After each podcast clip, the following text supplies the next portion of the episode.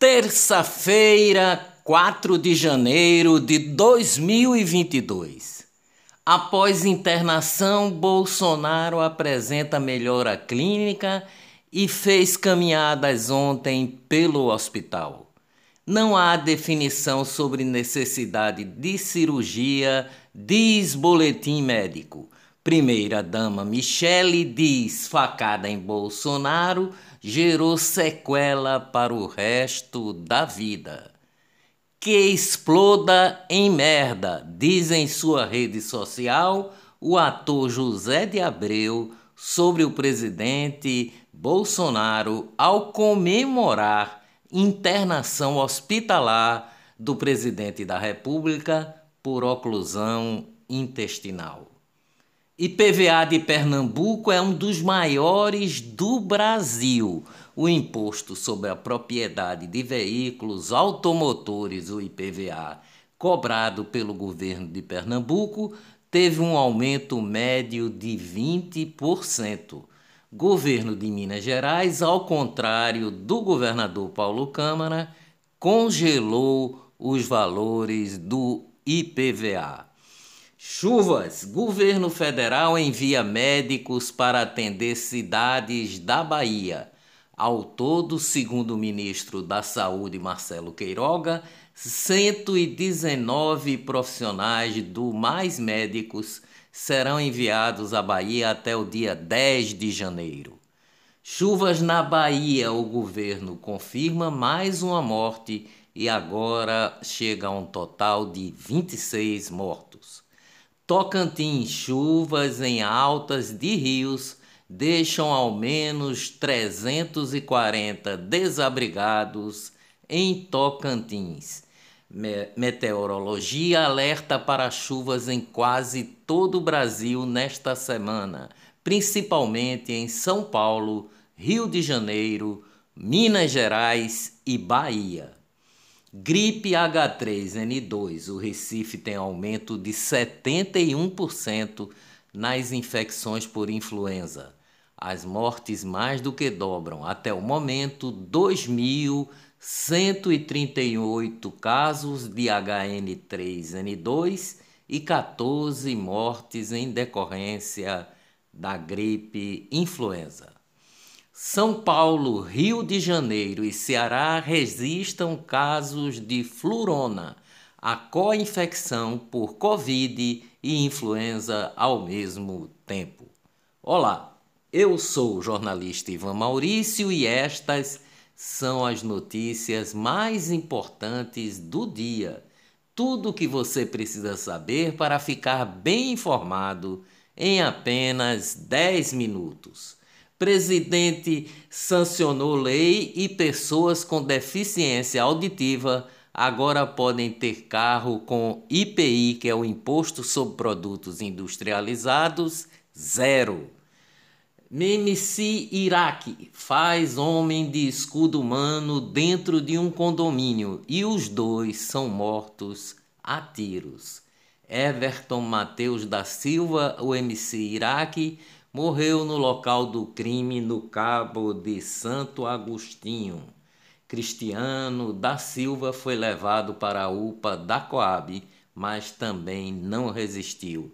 Família do MC nega a versão sobre o escudo humano. Prefeito Lupércio de Olinda exonera todos os ocupantes de cargos comissionados da prefeitura da cidade Ato foi publicado ontem no Diário Oficial do município. A esposa do prefeito Lupércio, Cláudia de Lupércio, é pré-candidata a deputada estadual. Agronegócio nordestino perdeu ontem o empresário pernambucano Murilo Tavares de Melo, nascido no Recife e proprietário da usina Olho d'Água. Campeã brasileira de Muay Thai, Monique Pisque morre vítima de infarto aos 32 anos em Santa Catarina. Jornalista Rafael Silva, da TV Alterosa, afiliada do SBT no sul e sudoeste de Minas Gerais, sofreu um mal súbito enquanto apresentava um telejornal ontem. Teve cinco paradas cardíacas e está na UTI. Rafael anunciou recentemente em suas redes ter tomado a terceira dose da vacina contra o coronavírus, disse Rafael no Facebook. Depois de ganhar 54 vezes na loteria, ex-BBB acerta 16 quinas da Mega da Virada. Ex-participante do Big Brother Brasil 11, Paulinha Leite, já começou 2022 com o pé direito. Ganhou na Mega da Virada, acertando 16 quinas em bolões. A sorte ao lado dela não é nenhuma novidade. Ela ganhou todos os concursos e os sorteios que tiveram durante o BBB. Lei da União Europeia proíbe tatuagens coloridas, alegando possíveis riscos à saúde. Japão inaugura escola com ensino médio dedicado a videogames. Economia no Brasil. Balança comercial fechou 2021 com recorde histórico. No ano passado, as exportações brasileiras superaram as importações, resultando em um saldo positivo de 61 bilhões, o maior já registrado em um ano. Os dados foram divulgados ontem pelo Ministério da Economia micro e pequenas empresas do Rio de Janeiro respondem por 10% das exportações brasileiras. O saldo positivo da balança comercial foi de 61 bilhões de dólares. Economia no mundo. Para combater a inflação, Estados Unidos criam regras para aumentar concorrência e diminuir o preço da carne. A Casa Branca ressaltou que apenas quatro empresas controlam 85% do mercado de carne bovina nos Estados Unidos. A Argentina proíbe exportações de carne até 2023. Negócios no Brasil. Nordeste volta a ficar sem cruzeiros por conta de pandemia. Os cruzeiros turísticos tiveram quase 800 casos de Covid em nove dias, diz a Anvisa. As atividades foram suspensas pelas empresas até o dia 21 de janeiro. Negócios no mundo. Apple se torna a primeira companhia a valer 3 trilhões de dólares, o dobro de tudo que é produzido no Brasil. Suas Excelências, Palácio do Planalto tem quase seis vezes mais cargos que a Casa Branca e já foi pior. Em 2002, a presidência da República empregava 3.200 servidores.